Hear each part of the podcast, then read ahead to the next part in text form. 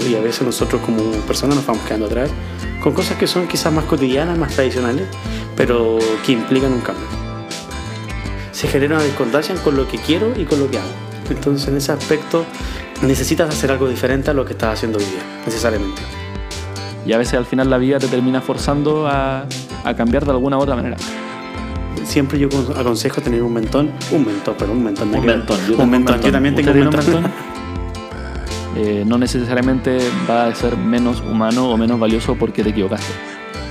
Y lo más importante en este objetivo es que también sea sustentado por ti mismo, o sea, que no tenga que depender del otro para poder cumplirlo.